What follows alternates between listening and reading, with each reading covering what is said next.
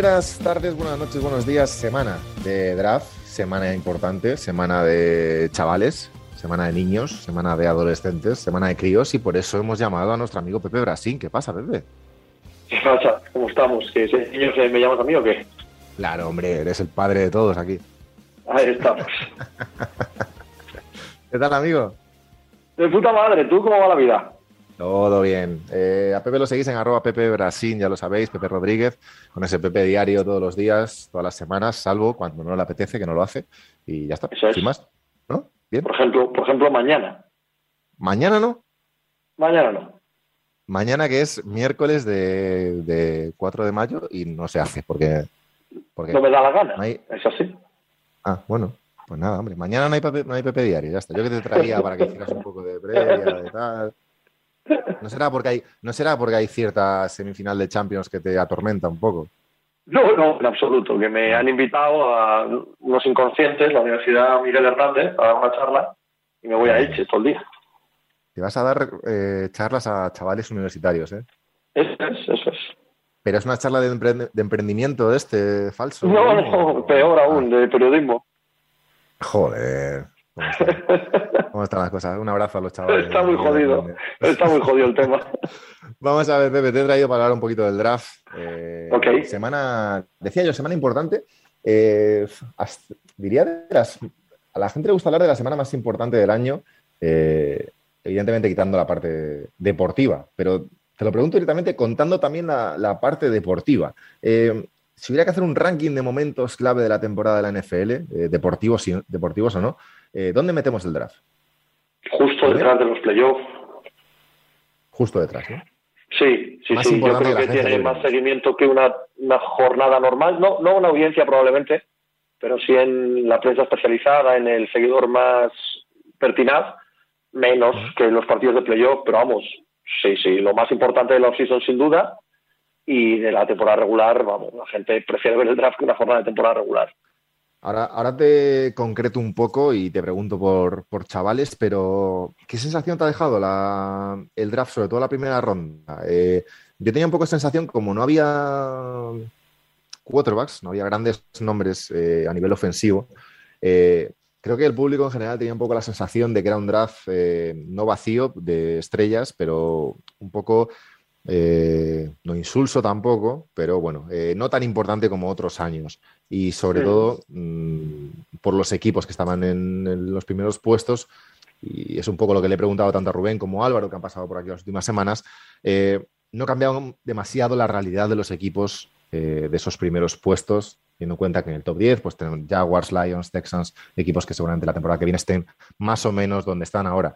Eh, ¿Qué sensación te queda con la primera ronda en general? Eh, ¿Equipos que se hayan eh, reforzado muy bien o, cómo, o qué sensaciones te quedan de esas primeras posiciones que a lo mejor sí que son más importantes de lo que creemos? Sí, hombre, yo discrepo, la verdad. Eh, ya sabes que hay un- una tendencia a juzgarlo todo en esta liga a través del puesto de quarterback. Sí. que yo no comparto. Eh. Entonces, a mí me interesa más o menos como todos los años, sin más. Claro que hay estrellones aquí, aquí hay jugadores que van a ser Hall of Fame, en teoría, ¿no? Ya veremos si llegan o no llegan. Si van a cambiar el signo de las franquicias, bueno, tampoco sucede, ¿no? El año pasado el número uno fue Trevor Lawrence y los Jaguars no fueron mejores.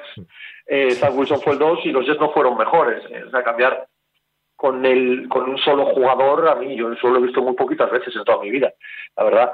Eh, la sensación que me queda de la primera ronda es, por ejemplo, que lo que han hecho los New York Jets es una salvajada, potencialmente salvajada. A mí me parece que solo en primera y en segunda ronda, sino que si sumo las cuatro primeras elecciones, es posible argumentar que se han hecho con el mejor cornerback de la promoción, con el mejor receptor de la promoción, con un pass rusher que estaba capacitado para ser top 10 del draft y con un corredor que es el mejor de la promoción. A mí me parece que lo que han hecho los Jets, potencialmente, que luego, claro, esto vaya usted a saber, ¿no? Pero potencialmente es muy potente. Tenemos los Jets en el 4, Sos Garden, eh, cornerback de Cincinnati. Eh, salió después que Travon Walker, de lo que se fue a los Jaguars, al final número uno. Hutchinson, que parecía que podía pelear ese, ese uno con, con Walker, acabó en los Lions, los dos defensores. Eh, Stingley a los Texans, Garden a los Jets, Thibodeau a los Giants, eh, Cowan a los Panthers, Evan Neal, que me gustaba a mí, a los Giants. Y, luego ya empezamos con los ofensivos. Drake London, que hablabas tú de que, de que, de que Garrett Wilson iba era el, mejor eh, receptor, pero el primero en salir ha sido Drake London de los, para sí, los sí, correcto. Y Garrett Wilson ni siquiera es mi favorito. ¿eh? A mí Jameson Williams es mi, receptor favorito de esta clase. Pero Garrett Wilson, además por lo que hacen los Jets, ¿no? que se parece bastante a los San Francisco 49ers, a mí me parece que es un, un corredor, corredor, perdón, un receptor que podría encajar perfectamente en ser el mejor de esta clase por el contexto donde ha caído, por el esquema en el que se va a jugar, por cómo se juega a la NFL moderna ahora mismo, que es posible que este tipo de receptores sean más llamativos que el, que el clásico número uno como Drake London, ¿no? Esta velocidad, esta capacidad para yardas after catch que tiene Garrett Wilson, no sé, creo que puede llegar a serlo. Lo que comentabas de los Jets, eh, que me quería centrar ahí, eh, han pillado, como decías, al, a uno de los mejores defensores de, este draft, como, como Garden, al uno de los mejores receptores, eh, a uno de los mejores pass y, bueno, primeras posiciones de segunda ronda prácticamente pegado a la primera, en 36, a Brice Hall, eh, corredor.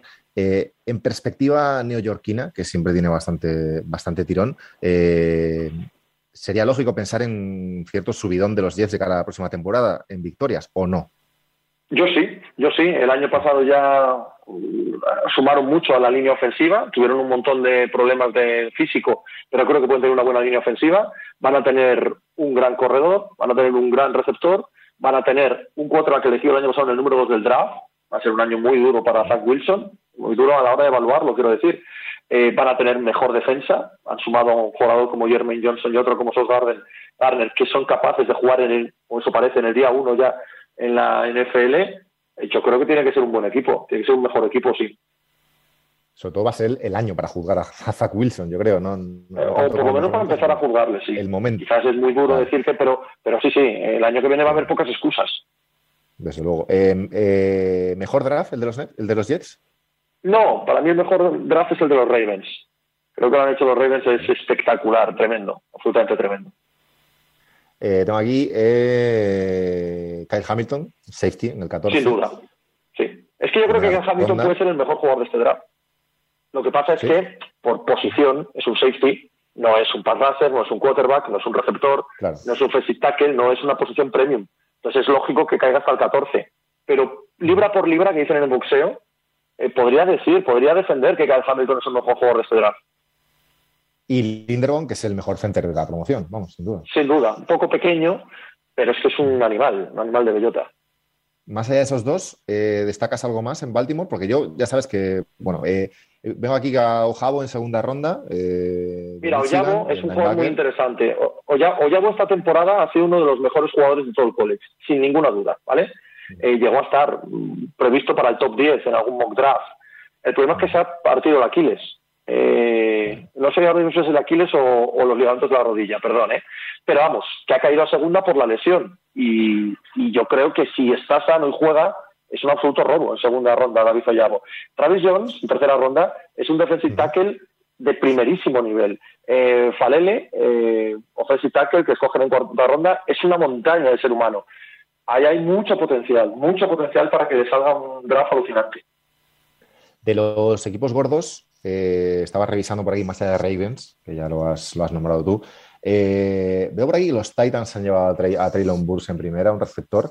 Eh, sí, pero si me permites, es a cambio de Jay Brown. A mí no me, o sea, en, principio han perdido, ¿eh? A mí no me gusta lo que han hecho los Titans. Es verdad, es a cambio de Jay Brown, correcto. Sí, sí, sí. Eh, es raro ese movimiento, ¿no? No, es que no podían pagarle, sin más. Claro. Un asunto de espacio salarial, ellos han pagado a Tannehill mucho, eh, ellos han pagado a Henry, eh, están pagando gente en defensa, no, iban a poder pagarle el dinero que le ha pagado Filadelfia ni el dinero que se está pagando a los receptores élite. Coges a Barks, crees que Barks puede ser bueno, tienes cuatro años hasta pagarle. Es un asunto de, espacio salarial. Sí, sí, sí, desde luego. Es un poco lo que, lo que, bueno, iba a hablar de los Chiefs, que es un poco la que yo había leído que antes del draft, ¿no? Que ellos estaban interesados en un receptor, en ese pick 21 que tenían, y al final se llevaron cornerback, porque no había ya receptores, los habían llevado todos antes ya. Bueno, eh, porque se han llevado uno muy de ellos, ¿eh? O sea, en segunda ronda se llaman Sky Moore que es un muy perfil Chiefs, un muy perfil, no diré que se parece a Tyreek ¿vale? Que sería excesivo, pero de perfil sí que es un receptor que se les parece mucho y a cambio en primera ronda consiguen un cornerback que Matt Drafi, también un pass rusher como Carl Aftis, bueno, eh, todos sabemos, ¿no? Que, tenía que mejorar la defensa de los de la defensa. Eso es, para proteger a Mahomes. Eh, sí, McDuffie y Carlanos. Bueno, dos defensas en primera. Eh, y los Packers, que es un poco la, polémica que había siempre con los Packers, que tenían dos selecciones en primera ronda y que nunca eligen un receptor para el maldito Aaron Rodgers. Esta vez hay que decir que tampoco han elegido ningún receptor. Tampoco, tampoco. Pero han cogido Walker, dos, ¿eh? linebacker, y a, y a Devonte, Wyatt, que sí, Sí, pero han cogido dos receptores, ¿eh? uno en segunda ronda y otro en cuarta, Watson y Daubs. Y, evidentemente cuando en primera ronda tienes a dos jugadores de la imponente defensa de Georgia, es difícil decirle que no. Georgia batió el récord de jugadores eh, elegidos en una unidad en la defensiva en primera ronda con cinco y en el draft en general con quince. Eh, Georgia tenía jugadores este año como para no pasar por encima de ellos. Claro. Entonces, buen, buen draft en general de los Packers, hablando de favoritos. Sí, sí, sí, en general sí. A mí lo que pasa es que no acabé de entender que se escogiese a Quay Walker eh, como primer linebacker, ¿vale? Porque justo al lado, en la defensa de Georgia, está Nakobe Dean, que durante la temporada, creo que a casi todos los que hemos visto a este equipo nos ha parecido mejor jugador. Es verdad que más pequeñito, que eso al trasladar a la NFL le cuesta, pero nos ha parecido mejor jugador y cayó hasta tercera ronda para los Eagles. Entonces nos extrañó, a mí por lo menos, un poco que fuera Quay Walker el elegido. Pero no diré nada en contra de cualquier equipo que haya elegido defensores de Georgia este año, absolutamente nada. Entonces, más allá de Packers, eh, Ravens y Chiefs, Pepe, eh, ¿qué destacar de los favoritos al título? Porque mm, no veo muchas cosas más destacables así en primera ronda. Cuéntame cosas de segunda o de tercera.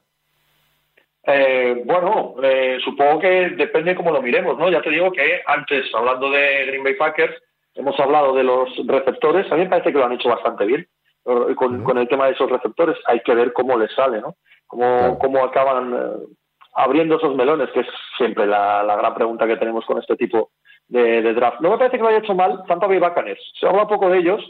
Me parece que es un draft bastante sensato, bastante inteligente por su parte. Eh, Logan Hall, ¿no? Defensa en el 33, primer, primera elección de segunda ronda. Sí, sí. A Raser para proteger a, Brady. Eh, Luke Goedeke, ¿no? Eh, sí, el, defensa otro, otro tackle. Un tackle. De momento todo defensas. no, en este caso un offensive tackle. Puede que sea. Offensive tackle, eso es. Sí, sí, sí. Rashad White, un corredor que hacía falta, ¿no? Yo creo. Arizona State. bueno, eh, variadito, desde luego. Y que no, ya no te gusta. Dime, dime. No, Digo que ya sé que no te gusta, hablar de. No, te gusta hablar de quarterbacks, pero te lo tengo que preguntar porque al final ha habido. Sí, ¿cómo no me va a gustar? Habido cierta noticia, o me ha sorprendido a mí por lo menos, porque al final han elegido a, Kenny Pickett en primera, que bueno, eh, medianamente lógico después de todo lo que se había hablado en la, en la previa, elegido en el 20 por, por los Steelers, por los Steelers, pero eh, el otro quarterback de primera ronda que se hablaba, que era Malik Willis, eh, se ha caído. No, no hay sí, tercera ronda, sí. De hecho, todos a tercera ronda. Sí, sí, sí. Eh, quede claro que me interesa muchísimo hablar de quarterback, que es la posición más importante. Lo que no me interesa es centrar todo el debate en ellos, que es diferente. Correcto, correcto, Malik Willis tiene un potencial potente y un suelo muy, muy bajo de que puede ser un inútil, ¿sabes? Entonces da miedo. Eh, yo no esperaba eh, que cayese a tercera ronda, tampoco esperaba que cayese a tercera ronda Desmond Reader. Me gusta Desmond Reader en Atlanta, me parece una muy buena elección, pero la de Malik Willis en Tennessee, ojito, si el cielo de este chico se alcanza, podrían al fin mirar em, a dejar de pagar a Tannehill. Como hablábamos antes, se les ha llevado a no poder pagar a Brown. Eh, me parece que es un movimiento a ojito lo que pueda suceder con este chico en los dos próximos años, que no va a jugar, pero que va a ser evaluado dentro de la franquicia, claro. Claro, y sobre todo que tampoco es una elección de muchísimo riesgo ya en tercera. No, ninguna. En primera, tercera ronda ninguna. En primera sí que te obliga, en primera te obliga, sobre todo, le das más presión al chaval y todo eso.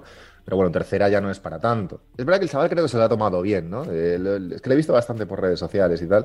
Eh, bueno, cuando te esperas salir en el top 15, pues acabar en tercera, en el puesto 86, pues no es fácil, pero bueno, eh, cosas del draft. Y más corral a Carolina, ojito, ¿eh?